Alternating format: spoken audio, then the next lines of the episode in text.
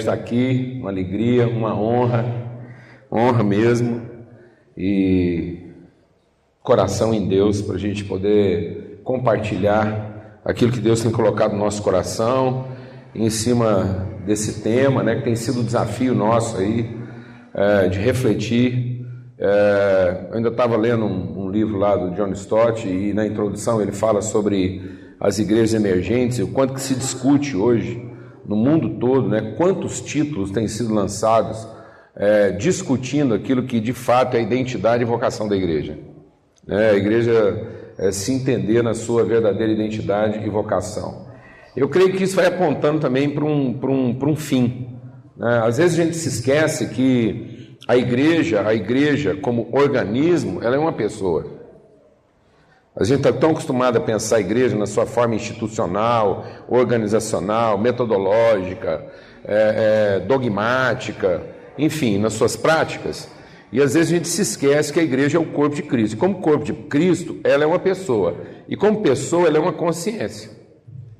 Então é preciso entender que não é uma igreja do primeiro século, uma igreja do segundo século, não é uma igreja da Europa, não é uma igreja do Brasil, é a igreja no tempo, na história e nas localidades, e como um corpo só, vai também crescendo na sua consciência de identidade e propósito. Então, a grande revolução da igreja é a reflexão que ela pode produzir a respeito de si própria e daquilo que é a sua identidade, a sua vocação para que ao final de tudo isso seja formada uma consciência. Às vezes a gente tem a tendência de achar que Deus nos deu um serviço, né? e Deus não nos deu um serviço, Deus nos deu um trabalho.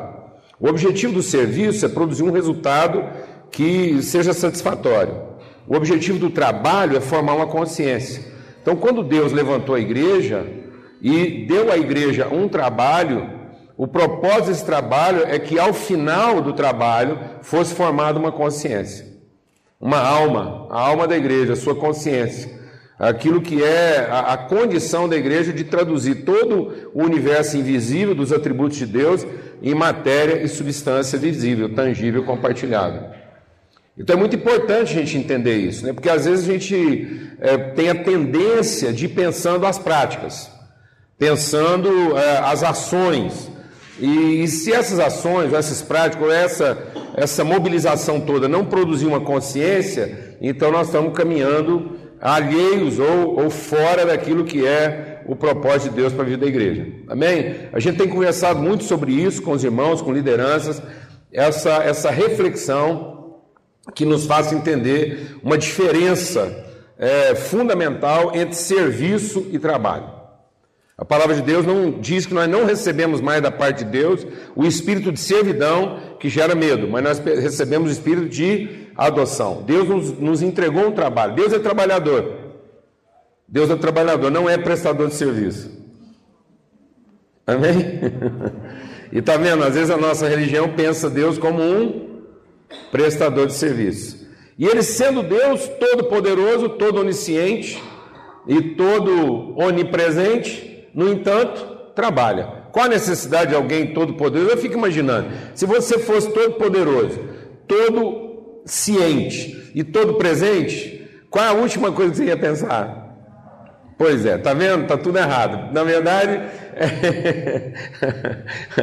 a forma que Deus tem de traduzir toda a ciência que Ele tem de si próprio, todo o poder que Ele encarna e, e, e e toda a responsabilidade que ele tem por estar em todos os lugares é de ser um trabalhador. Amém? Deus é trabalhador, continua trabalhador até hoje. E, e aí ele deu para gente essa condição do trabalho, para nos gerar em nós uma consciência de quem nós somos como filhos de Deus. Eu uso a seguinte metáfora: se você quiser um carro limpo, contrata um serviço. Mas se você quiser um filho bem formado, chama ele para te ajudar a lavar o carro. Amém? Porque quando você quer um carro limpo, você vai lá e contrata o serviço, se não ficar limpo, você vai lá, reclama e obriga a fazer de novo. Mas quando você chama um filho para ajudar você a lavar o carro, a última coisa que você está pensando é que o carro vai ficar limpo. Até porque você vai gastar mais tempo corrigindo o que ele faz do que aproveitando o que ele faz. Tá bom? Tá bom, Deus passa mais tempo corrigindo o que a gente faz do que aproveitando o que a gente faz. Então Deus não nos colocou nisso porque queria o carro limpo. Amém? Amém? Amém? Mas porque queria formar em nós uma consciência. Ele não queria o serviço terminado, ele queria a pessoa completa. Então Deus nos deu um trabalho para que ao final do trabalho o serviço não tivesse terminado, mas a pessoa estivesse completa. Na sua consciência, na sua identidade, na sua vocação e no seu propósito. Abra sua Bíblia lá em Mateus, no capítulo 25, para a gente refletir, né? a partir dessa introdução aí, em cima especificamente desse tema aqui, gerar em nós uma consciência de riqueza e pobreza e do propósito de tudo isso. Então diz assim: quando vier o filho do homem, é, Mateus 25, a partir do verso 31. Quando vier o filho do homem na sua majestade e todos os anjos com ele, então se assentará no trono da sua glória. E todas as nações serão reunidas em sua presença e ele separará uns dos outros, como o pastor separa dos cabritos as ovelhas. E porá as ovelhas à sua direita, mas os cabritos à sua esquerda. Então dirá o rei aos que estiverem à sua direita: Vinde, benditos do meu Pai, entrai na posse do reino que está preparado desde a fundação do mundo. Quando tive fome, me deste de comer, tive sede, me deste de beber, era forasteiro e me hospedaste Estava nu e me vestiste, enfermo e me visitaste, preso e fostes ver-me. Então perguntarão os justos, não os crentes, os justos. Amém? Amém? Amém. Então os justos vão perguntar: Senhor, quando foi que te vimos com fome e te demos de comer, ou com sede e te demos de beber? E quando te vimos forasteiro, te hospedamos, ou nu e te vestimos? Ou quando te vimos enfermo, preso, te fomos visitar, o rei se respondendo lhes dirá: Em verdade vos digo que sempre que o fizestes a um desses meus pequeninos irmãos, a mim os fizeste. Então o rei dirá também aos que estiverem à sua esquerda: Apartai-vos de mim, malditos para o fogo eterno, preparado para o diabo e seus anjos. Porque tive fome e não me deste comer, tive sede e não me deste beber, sendo forateiro não me hospedastes, estando nu não me vestistes, achando-me enfermo e preso não fostes ver-me. Então lhe perguntarão os crentes.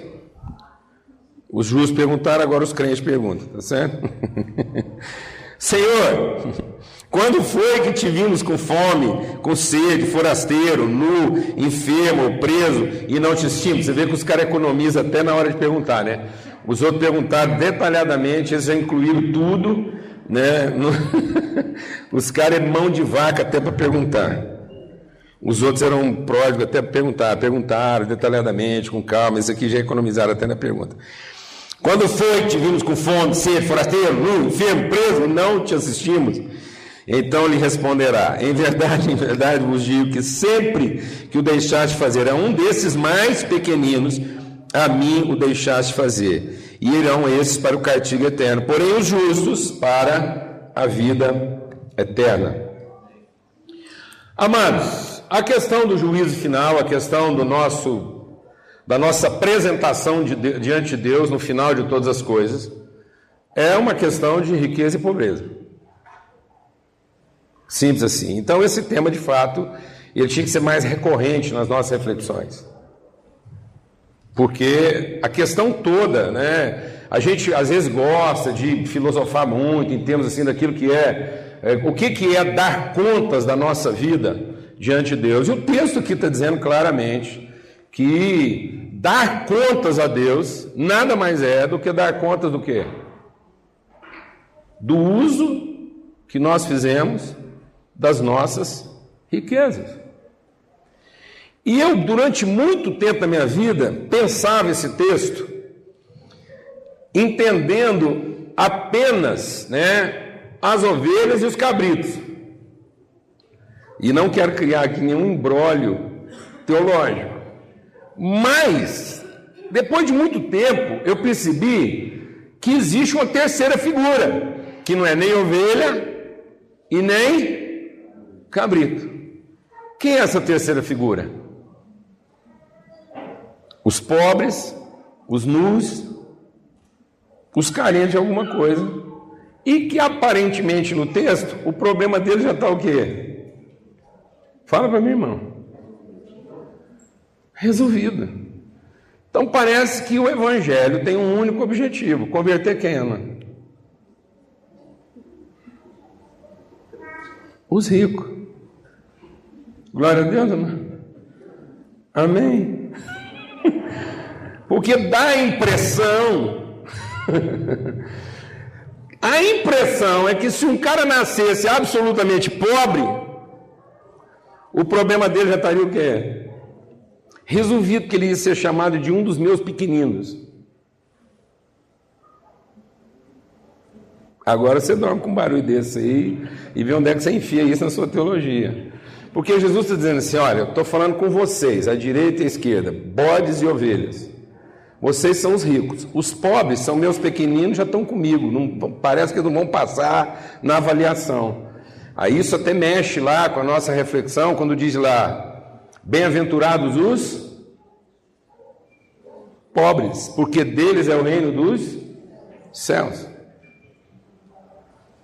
O nosso problema, amados, é que a gente a gente minimizou essa questão da riqueza e da pobreza.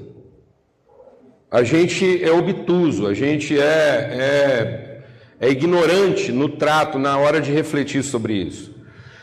Porque, na verdade, é, a, questão da riqueza ela é abrangente, ela, ela, ela é muito mais ampla do que a gente imagina. Tanto que quando Jesus está falando com os discípulos, você lembra que Jesus falou para os discípulos o quê?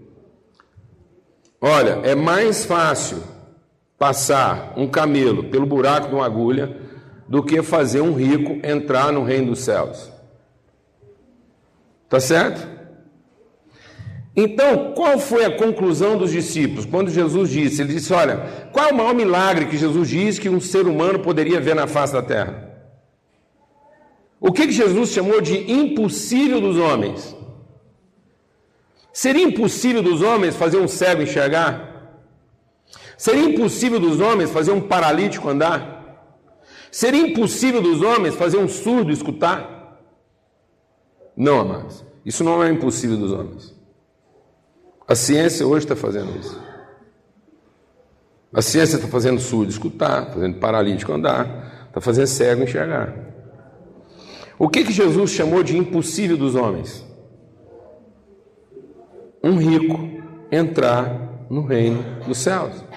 E ele diz: Mas para Deus isso é possível. E quando Jesus falou disso, dessa condição do homem se converter da sua riqueza, qual foi a conclusão dos discípulos? Você lembra qual foi a conclusão? Não. Sabe o que, que os discípulos disseram? Então, quem poderá se salvar? Então, qual foi a conclusão dos discípulos? Que o mundo era feito de ricos e pobres? Não, amado, qual foi a conclusão dos discípulos? Que todo mundo era o quê? Rico. E o que, que impede a gente de entrar na dimensão do reino dos céus? A nossa relação com a nossa própria riqueza. Quem está entendendo o que eu estou falando aqui, mano? Então, a, a não compreensão da nossa riqueza faz a gente pensar que a gente é o quê? Pobre. E essa ideia de que nós somos pobres está nos impedindo de quê? de compreender o verdadeiro propósito da nossa riqueza e, consequentemente, nos impede de entrar na dimensão do, do reino dos céus. Amém? Então, o que Jesus está trazendo aqui nos inclui a todos. O juízo é para ricos, e ricos são todos. Agora, por que, que muitas vezes a gente não se entende rico? Porque a gente vai entender riqueza no aspecto do poder e não entende a riqueza no aspecto daquilo que são as dotações de Deus, naquilo que é a missão de Deus para a nossa vida. Então Deus deu uma missão, Deus tem uma missão. Deus tem uma missão. Qual é a missão de Deus? A missão de Deus, deixa Deus ministrar o seu coração. A missão de Deus, que não é a nossa missão, não é a missão da igreja, não há uma missão para a igreja, não há uma missão para você. Há uma missão de Deus. E qual era a missão de Deus? E qual é a missão de Deus? A missão de Deus é formar no meio de toda a criação, formar no meio do universo um ser humano que seja a exata expressão de quem ele é. Amém, mãe? Deus disse: façamos presente contínuo. Façamos o homem a nossa imagem conforme a nossa semelhança. Essa é a missão que Deus colocou para ele mesmo. Até então nós não temos consciência de missão, porque a palavra de Deus diz o que do resto da criação? O que, que diz a palavra de Deus do resto da criação? Disse Deus, haja. Pronto, até aí eu tenho uma simples expressão de Deus no seu poder. Deus está atuando no seu poder. Mas de repente Deus para na atuação do seu poder e revela uma expressão de vontade. Ora, um poder associado a uma vontade estabelece um propósito. Então Deus tem um propósito naquilo que Ele está fazendo. E esse propósito só fica claro quando Ele diz que vai fazer o quê? Um ser visível, palpável, tangível, que possa ser a expressão exata de quem ele é. Então Deus criou esse homem. E esse homem criado por Deus é Cristo, o seu filho. Perfeito. Ele é aquilo que Deus gerou e chamou de homem perfeito, a perfeita imagem de Deus. Não há mais de uma imagem, há uma imagem. E Cristo é a imagem. Então, tendo dito Deus que faria, ele criou. E tendo Deus criado, ele começou o quê? A formar esse homem. Então, esse homem está em formação. Quem está entendendo o que estou falando aqui? Amém? Deus disse: façamos. Para fazer, ele tinha que primeiro o quê? Criar. O modelo, a referência, o parâmetro, a semente, que é o seu filho Cristo Jesus. Então, quando Cristo vem, é para que ele seja a semente desse homem que Deus está agora o quê? Formando. Por isso que a palavra de Deus diz o quê? Cristo formado em nós, a esperança da glória. O homem que Deus disse que faria e que ele criou e que é o modelo absoluto Cristo Jesus está em formação. E esse homem é para ser o quê? A exata expressão de quem Deus é. E como exata expressão de quem Deus é, esse homem é um abençoador, ele é um doador, ele é alguém que lança mão das suas riquezas no propósito de revelar e comungar e compartilhar a sua natureza. Então, a missão de Deus é formar um homem conforme a pessoa que ele é. E esse homem formado segundo a pessoa que Deus é, é um homem rico. Então, para que o homem possa ser uma expressão, todo homem é criado como? Como, mano? Rico. Já nasce abençoado, com riquezas, com dons, com virtudes, com habilidades, com dotações que permitam a ele o quê? Ser alguém à semelhança de Deus. O que, que falta a esse homem? Uma consciência clara de quê? De identidade, natureza e propósito. Vocação. Por isso que quando Paulo ora, ele diz assim: Eu oro para que vocês tenham os olhos do vosso entendimento iluminados, a fim de que vocês possam compreender as riquezas da vossa vocação. Abre lá em Efésios e lê esse texto lá. Vamos abrir lá em Efésios? Qual é a oração de Paulo? Paulo está orando para uma igreja para que ela seja rica. Não, Paulo não está orando para que a igreja seja rica. Ele está orando para que a igreja seja o quê? Consciente. Então ele diz aqui, ele diz aqui, não cessa, Efésios 1, a partir do verso 15, ele diz: Por isso também, tendo ouvido da fé que há entre vós, no Senhor Jesus, e o amor para com todos os santos, não cesse de dar graça por vós, fazendo menção de vocês nas minhas orações. E o que, que ele pede nas orações? Para que Deus, de nosso Senhor Jesus Cristo, o Pai da glória, vos conceda espírito de sabedoria e de revelação no pleno conhecimento dele. Iluminados os olhos do vosso entendimento, para que vocês possam compreender as riquezas da vossa vocação. Qual é a riqueza da glória da sua herança no santo? Então, o que, que falta para a gente compreender? Compreender a nossa verdadeira vocação. E ao compreender a nossa vocação, compreender as riquezas em Cristo disponibilizadas para que eu cumpra essa vocação. E essa vocação é a missão de Deus. E qual é a missão de Deus? Fazer alguém parecido com Ele. Vocês vão entender isso melhor, porque eu já vi gente que está assim, achando que isso também é assim. confuso, não é? Então vem cá vocês dois, por favor. Vem cá. Para a gente entender isso melhor. Que, que acontece? Na medida em que a gente não entende essa missão de Deus, a gente não entende que ele já nos fez o quê? Chega para lá um pouquinho. Ricos.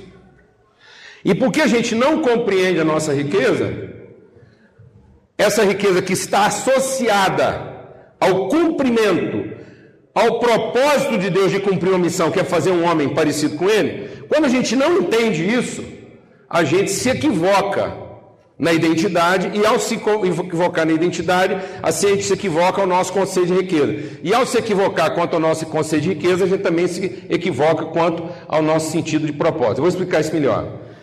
Você vê como é que a gente vai ler na Bíblia ao contrário, quando a gente não entende aquilo que é o propósito de Deus na nossa vida. É um versículo clássico de fé. E a palavra de Deus diz o quê? Tudo que não provém de fé é o quê? Tudo que não provém de fé é o quê? Essa é a vitória que vence o mundo. A nossa fé. E o justo viverá da sua fé. Sem fé não tem justo. Sem fé não tem coisa santa. E sem fé não há vida plena. Amém, mano? Amém? Porque sem fé é impossível agradar a Deus. Amém? Aí todo mundo conhece esse versículo de cor. Sem fé é impossível agradar a Deus, porque é necessário que todo aquele que se aproxima de Deus saiba que ele é abençoador de todos aqueles que o buscam. Quem lembra desse versículo aqui? Hebreus 11. Ah, esse é clássico. Então, sem fé é impossível agradar a Deus, porque é importante que todo aquele que se aproxima de Deus saiba que Deus é o abençoador de todos aqueles que o buscam. Então, como é que eu li esse versículo? Deus. Todo-Poderoso. E eu, o pobre. O pobre que precisa usar a sua fé para chegar perto de Deus o suficiente para usar, para que Deus permita que eu me. A fé é o elemento que eu tenho que faz com que Deus se agrade de mim. Sorriva. Não, é como quem está gostando. Tá vendo? Então Deus está gostando porque ele viu em mim o quê? Fé. Aí ele vai deixando eu chegar perto. Eu vou. Entendeu? Louvando. Vou lá no monte, nas campanhas, nas rezas, e Deus está gostando. Tá vendo como é que ele está gostando? Aí eu chego perto o suficiente para quê? Para quê, amado? O que, que o versículo diz? Como é que você entendeu o versículo? Deus permite que pela fé eu chegue perto dele o suficiente para ele abençoar quem? Abençoar quem? O crente. Sim ou não? Mas não é isso que o versículo está dizendo. Um versículo está dizendo o seguinte: que fé é a firme convicção de quem Deus é. E essa firme convicção de quem Deus é, gera em mim uma convicção de quem eu sou, como filho de Deus. Amém, mano? De modo que fé não é para mim chegar perto de alguém que é onipresente. Porque se aproximar de Deus não é uma relação tempo e espaço. Quem está entendendo o que eu estou falando aqui, amém? Qual o sentido de precisar de fé para chegar perto de alguém que é o quê? Onipresente. Qual o sentido de precisar de fé para dizer para Deus o que eu preciso, sendo que Ele é onisciente? E qual é a necessidade de um carente precisar de fé para que Deus faça alguma coisa por ele, sendo que Ele é onipotente? Você não fez até agora de birra. Oh, a profundidade da riqueza e do conhecimento de Deus! Quem subiu no céu? Quem usou fé para escalar o céu e chegar até onde Deus está? Quem primeiro ofereceu alguma coisa a ele para que possa ser por ele o quê? Recompensado. Não tem nada a ver com fé, tem a ver com o quê? Com crença. Porque a fé que me aproxima de Deus não é uma proximidade tempo-espaço. É uma proximidade de consciência de que eu sou exatamente como ele é.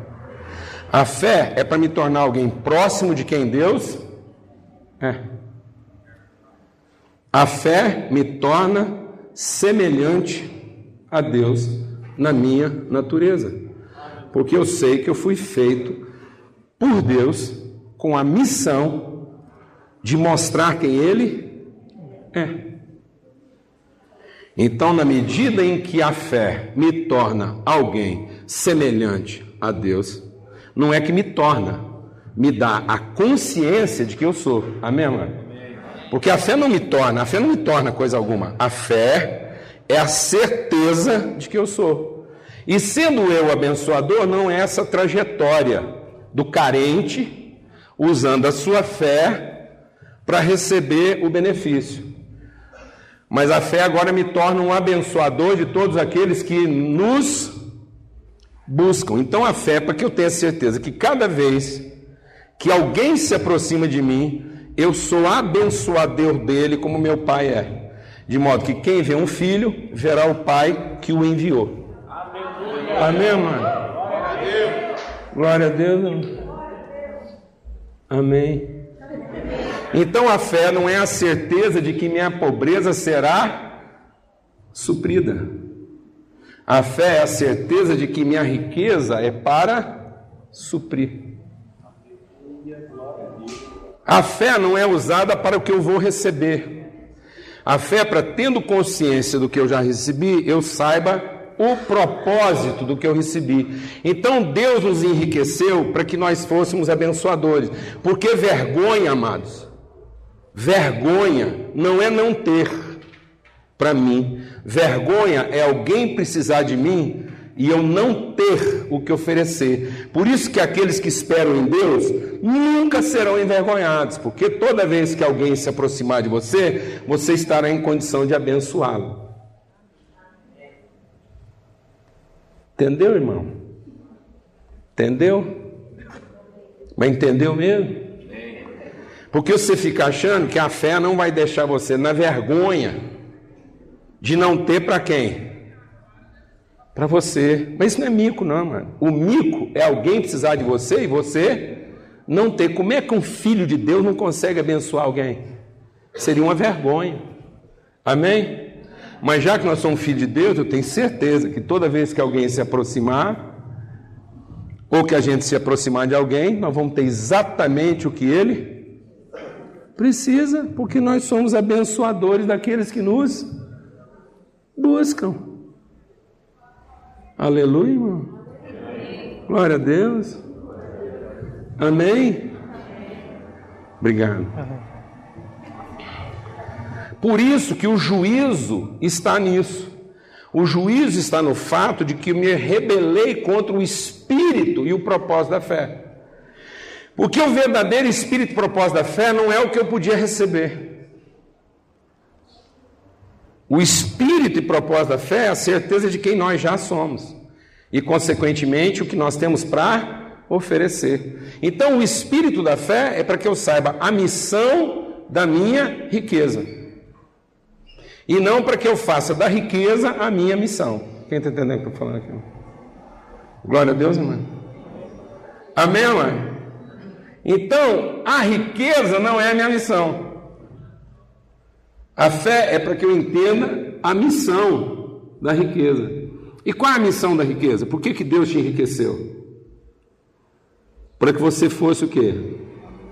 Como Ele, abençoador de todos aqueles que te buscam. Então, qual seria a maior riqueza? Qual seria a riqueza primeira que Jesus aponta nesse texto aqui de Mateus 35? Qual seria a riqueza primeira?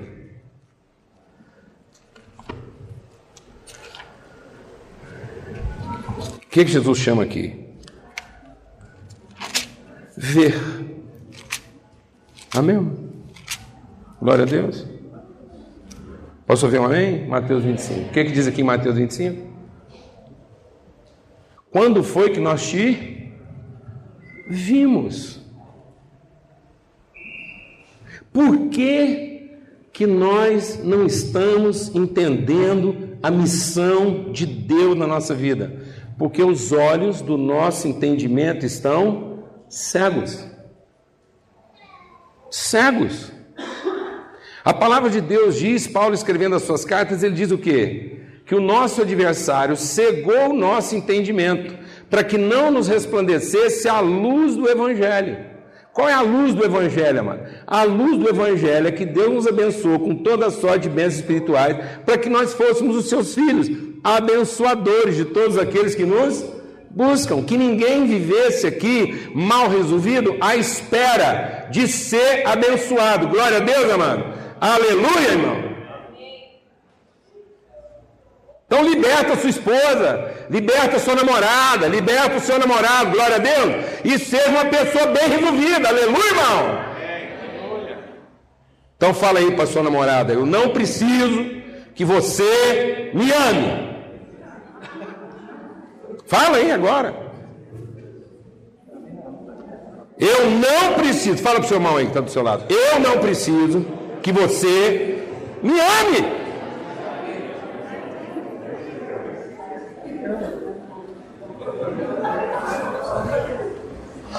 Essa parte da nossa vida já está resolvida. Glória a Deus, irmão. Aleluia, irmão.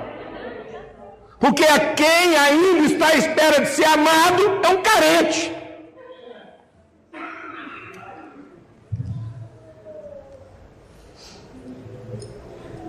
Deus nos amou de tal maneira que deu seu filho unigênito para que quem crê nisso tenha vida. Porque nós não temos vida, amado. Porque nós somos um bando de carentes. Quem está à espera de quê? De ser amado. E quem ainda está à espera de ser amado não conhece o propósito e a missão das suas riquezas, porque usa as suas riquezas para cobrir suas carências.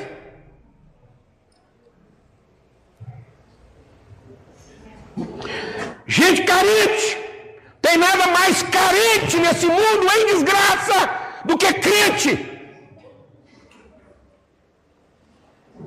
Por isso que não há justiça. E por que não há justiça? Porque as pessoas estão usando as suas crenças para satisfazer suas carências. E por que, que elas estão satisfazendo suas carências? Porque elas não entenderam que Deus as amou de tal maneira que deu seu filho. E se ele não negou até mesmo para nós o seu próprio filho, como não nos dará com ele todas as coisas? Você não precisa que alguém te ame, porque Deus já te amou de tal maneira. E Deus não faz você semelhante a Ele, tornando você uma pessoa que ainda precisa ser amada. Mas Deus faz você semelhante a Ele, de modo que agora você ama da mesma forma como Deus amou você. De modo que, assim como Deus amou a nós, assim também nós devemos amar os nossos irmãos. E não usar os nossos irmãos ou a vida para satisfazer as nossas carências. Porque nós somos iluminados pela luz do Evangelho. E quando a luz do Evangelho nos iluminou, nós entendemos a missão de Deus na nossa vida. E a missão de Deus na nossa vida era nos tornar alguém perfeito como Ele. E Ele nos mostrou o que é um filho perfeito dele: Cristo Jesus. Que em momento algum precisou ser amado, mas amou o tempo todo. E deu a sua vida em favor de seus irmãos. É esse homem que Deus quer que todos os seus filhos sejam. Alguém que não faz nada para satisfazer suas carências. Porque se essa luz do Evangelho não resplandecer na gente, então nós vamos fazer do nosso ventre o nosso Deus. Porque a Bíblia diz que o diabo cegou nosso entendimento e nós fizemos do nosso ventre o nosso Deus. E nós ficamos cegos. Por isso que a palavra de Deus diz o quê? O Espírito de Deus está sobre mim. O Espírito de Deus está sobre mim. E ele me ungiu. Para quê? Para proclamar liberdade aos cativos, dar vista aos cegos e pôr em liberdade os oprimidos. Ele fala de liberdade duas vezes. Ele fala da liberdade de quem está cativo e fala de liberdade daqueles que, apesar de não serem mais cativos, ainda continuam o quê? Oprimidos. Então, o que, que fica entre pessoas que não são mais cativas, mas continuam ainda o que? Oprimidas. O que, que fica entre uma coisa e outra? Os cegos. O que, que faz com que gente que já foi liberta continue vivendo oprimida como se não tivesse sido? Fala para mim, mano. Cego. Por isso que Paulo diz: Eu oro para que sejam iluminados os olhos do vosso entendimento, para que vocês possam compreender as riquezas da vossa vocação. Por que, que a gente ainda se acha pobre, amado? Porque a gente é cego. E na medida que nós somos cegos, nós fazemos do nosso ventre o nosso Deus. E aí nós não entendemos que do nosso ventre fluiriam o quê?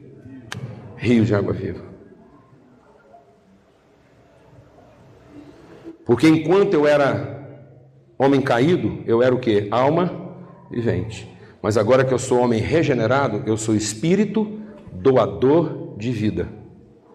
E a minha vida não é mais segundo os meus apetites. A minha vida é segundo a missão de Deus na minha vida. E a missão de Deus é me tornar alguém como Ele, uma fonte inesgotável de vida para os outros. Um doador de vida permanente. Glória a Deus, irmão.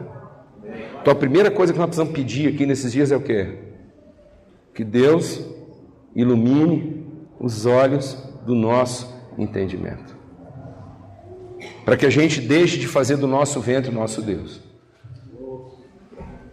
De que a gente deixe de lidar com a vida segundo as nossas carências, nossos apetites e nossas necessidades. Para que a gente consiga libertar as pessoas de quem? De nós mesmos. Entendendo que elas não precisam amar a gente. Glória a Deus, amado. Glória a Deus, irmão. Você vai continuar trabalhando com o mesmo ânimo, com a mesma disposição. Glória a Deus. Você vai continuar ofertando a sua vida pelos outros, principalmente por aqueles que não gostam de você. Glória a Deus, porque são exatamente esses que provam que você é uma pessoa bem resolvida. Aleluia, irmão!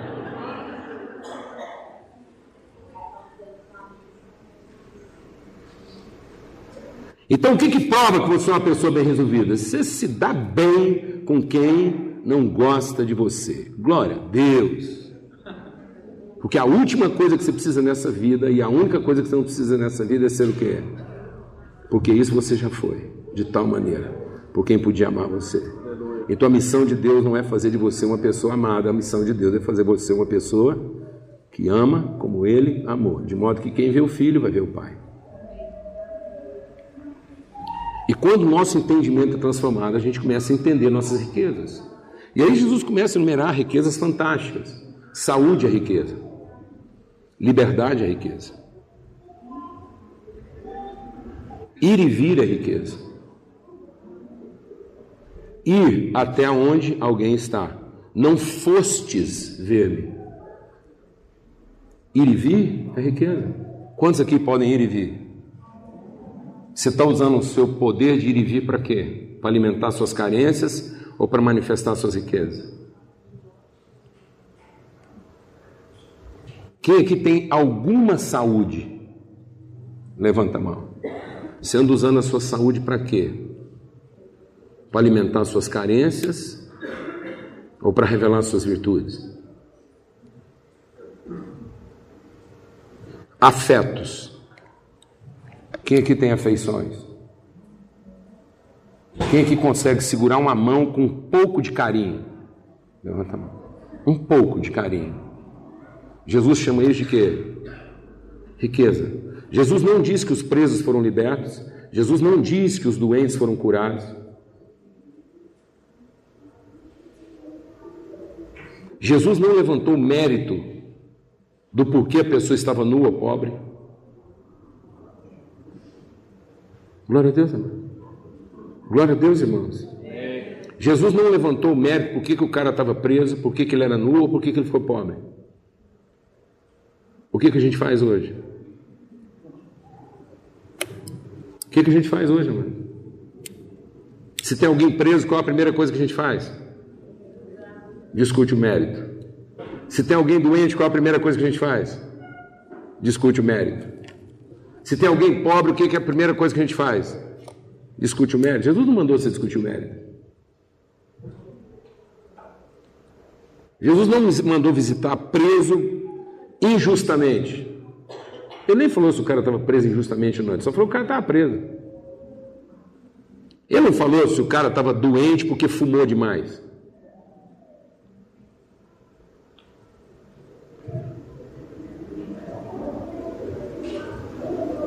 Se ele porque ele é gay. E está pagando na sua carne o preço do seu pecado. Pecado de quem, mano? O pecado de quem que um aidético gay está pagando?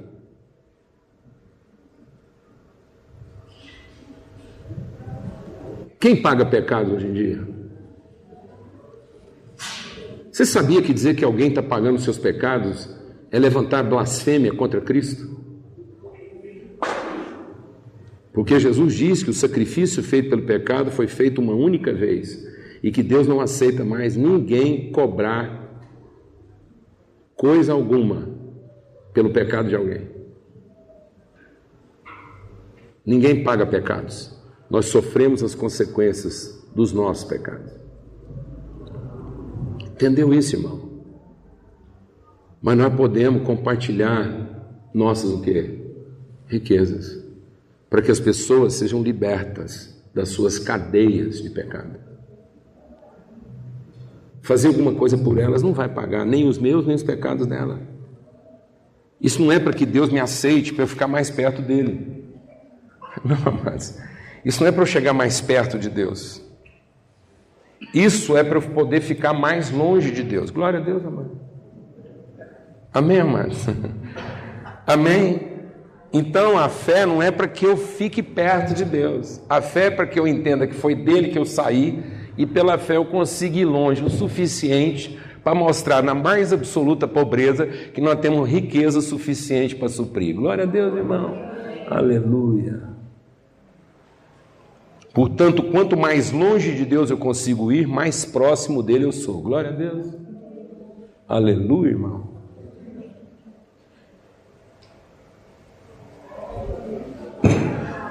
Jesus foi tão longe de Deus que até perdeu de vista. Glória a Deus. Amém? Deus conseguia ver Jesus, mas ele foi tão longe que Deus sumiu na curva e falou: Pai, para onde o senhor foi?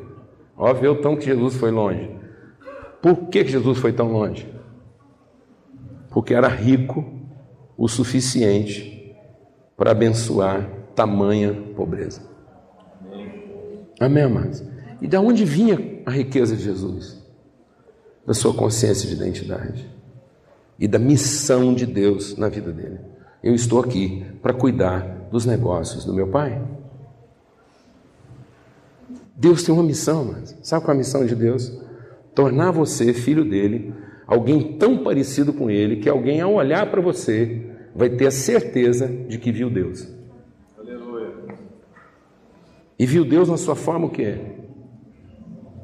De uma divindade que tem que ser venerada? Não de um pai que ama cada um dos seus filhos e é abençoador de todos aqueles que buscam. Mas para isso nossos olhos têm que ser iluminados. Nossos olhos têm que ser iluminados, porque enquanto a gente está cego, nós estamos à procura de riqueza e não à procura de pobreza. Isso é tão forte que eu vou deixar aqui uma palavra de reflexão para você ver como é que a gente é. É uma anta, porque não tem outra palavra. Isso parece uma anta, parece um ser assim, quase uma ameba, um sobrevivente cerebrado. É, porque ficou cego no entendimento. É uma ameba, a forma mais rudimentar de vida animal. Isso é tão, é, é tão assim, é, é, é, é tão esdrúxulo na nossa vida, né? Que a gente, a gente, a igreja vai fazer um trabalho agora de inclusão social. O que, que a gente chama de inclusão social? Fala para mim. Não é? A gente não está fazendo obra social para fazer inclusão social? Ou palavra desgraçada, essa palavra de inclusão social. Isso é uma desgraça. Isso só um satanás para ter entendido isso dessa forma. Porque é o seguinte: quando você está pensando em inclusão social, qual é o parâmetro? Qual é o parâmetro, mano? O padrão dos ricos. E rico segundo a sua consciência? Não. Rico segundo o quê? Seus direitos de posse. Então a gente vai lá no meio do pobre e desqualifica ele, dizendo que ele, ele não é social. Entendeu? Ele está fora da sociedade, mas nós vamos lá incluí-lo na sociedade dos ricos. Rapaz, Jesus parece estar dizendo que é o contrário. Jesus está dizendo assim: está vendo esses pobres aqui atrás de mim? Se vocês tivessem visitado eles, vocês estavam incluídos. Mas como vocês não foram até onde o pobre estava, vocês estão excluídos. Então, quem faz inclusão social, amado? O rico ou o pobre? Fala para mim, irmão. Quem faz inclusão social, amado? O rico, segundo o texto aqui, Mateus diz assim: quem faz inclusão social? Fala para mim, irmão. O pobre. Porque o rico está no mundo pobre, o pobre não está no mundo rico. Então, quem faz inclusão social, mano? Quem pertence à dimensão maior, amados? Fala para mim. Tá vendo?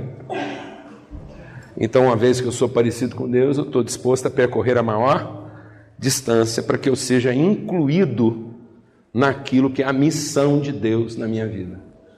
Amém? Porque se eu não percorrer esse caminho no seu extremo, eu me excluí. Então é na medida em que eu dou sentido eterno à minha riqueza que eu entrei num projeto de inclusão. Glória a Deus. Então, se eu não visitar a pobreza na minha riqueza, eu me excluí do projeto. Então, não estou indo lá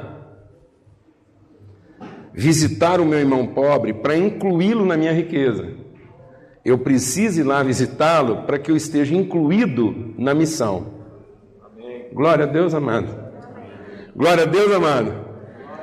De fazer com que nós sejamos pessoas parecidas com nosso Pai. Amém? Acabou. Vamos ter uma palavra de oração. Aleluia. Você crê nessa palavra? Então vamos clamar mesmo, para que Deus ilumine os nossos olhos esse dia. Para que você possa discernir discernir, ter sensibilidade, sensibilidade para perceber as pobrezas que vão incluir você.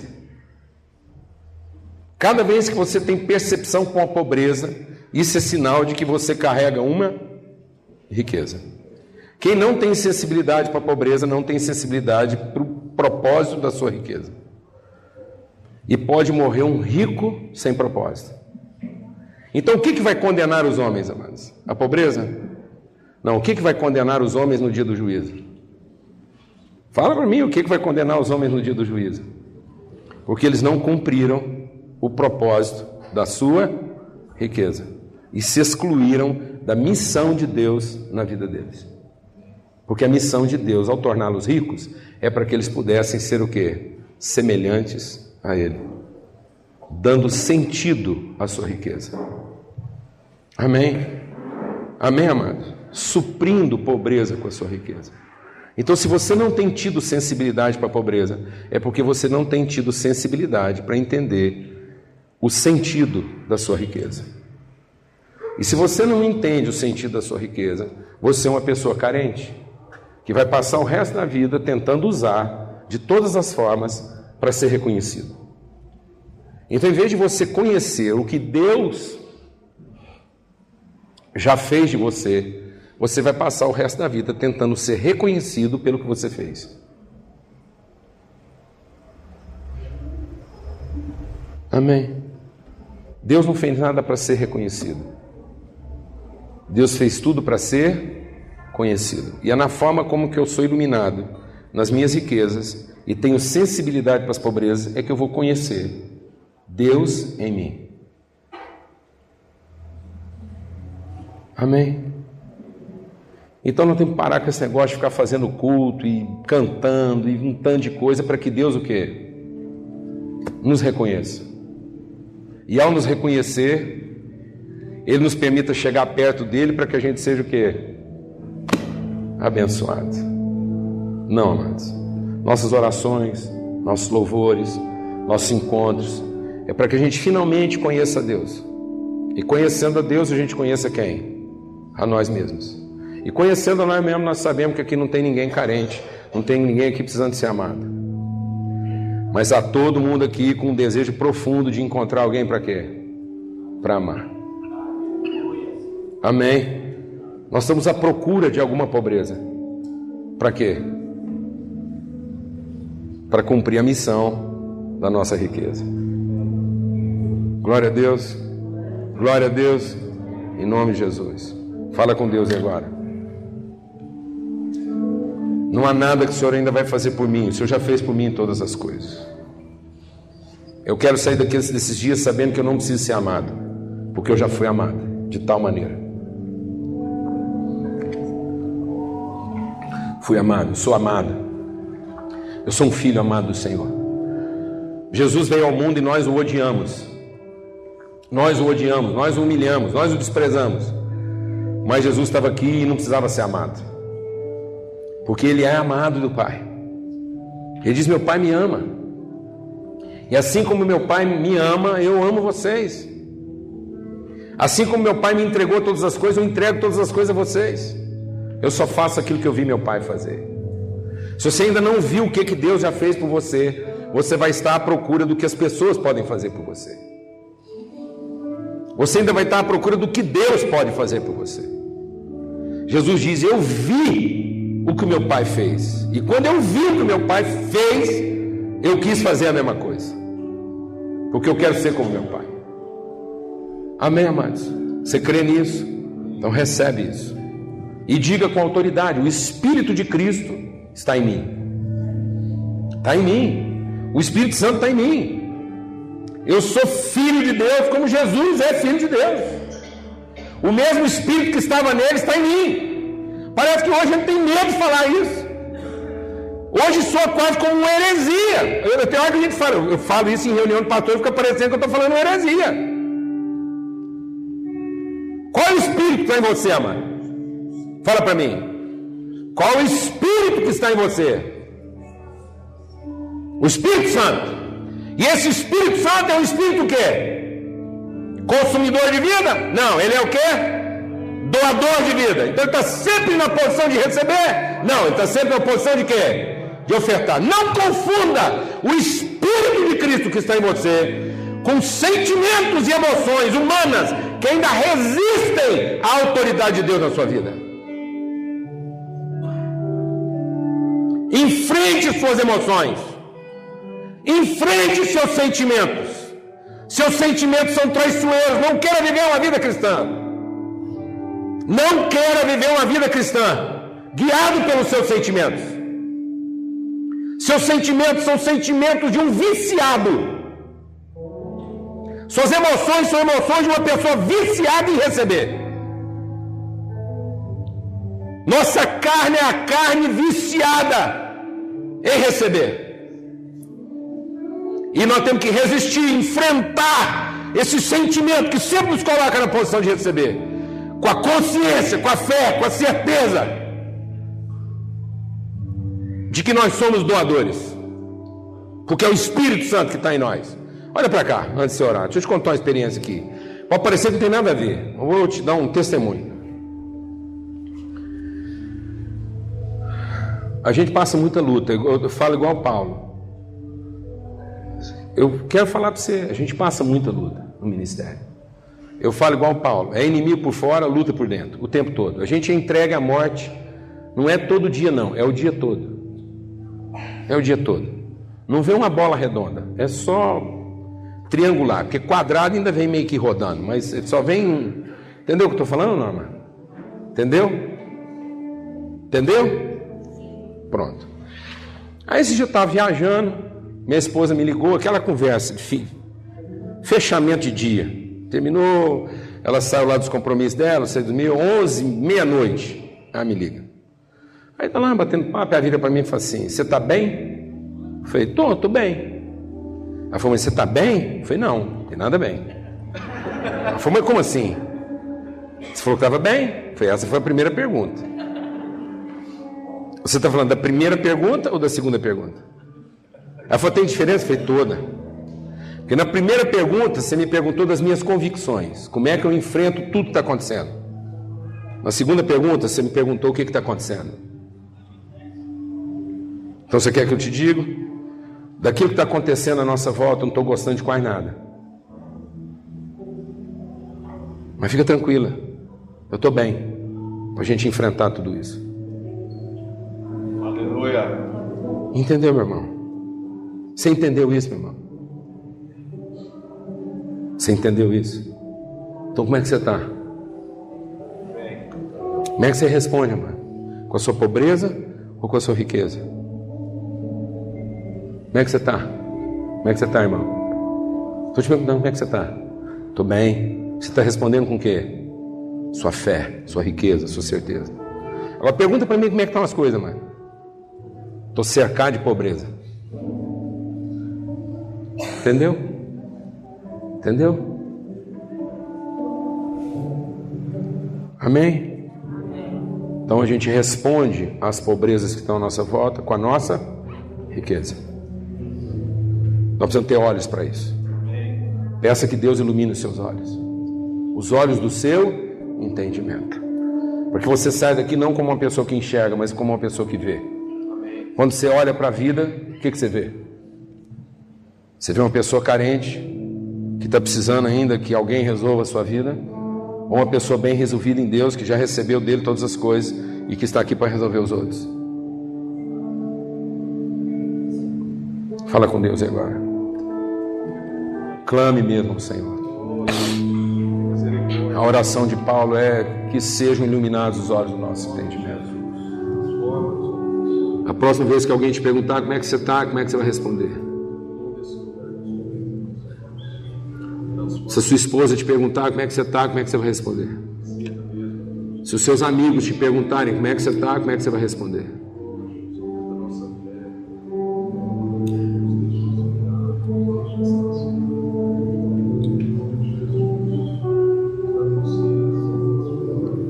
Oh Senhor de graça e misericórdia, Espírito Santo de Deus, ilumina os olhos do nosso entendimento, tira os nossos olhos do nosso ventre das nossas carências, daquilo que a gente ainda está esperando receber dos outros. Não há nada que a gente possa esperar de alguém, Senhor. Mas nós esperamos é no Senhor. Os que esperam no Senhor não se cansam. Os que esperam no Senhor não se fatigam. Os que esperam no Senhor andam, não se cansam, ofertam e tem sempre mais para ofertar. Não se esgotam não há esgotamento naqueles que esperam no Senhor. Os que esperam no Senhor são doadores sempre, são abençoadores sempre. Em nome de Cristo Jesus, são fontes de águas que nunca acabam. Em nome de Cristo Jesus, essa é a nossa fé, essa é a nossa fé.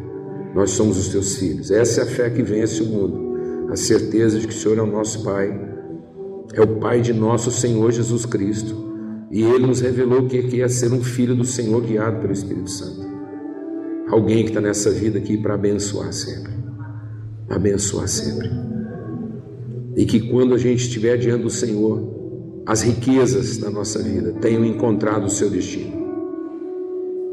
Em nome de Cristo Jesus. Amém.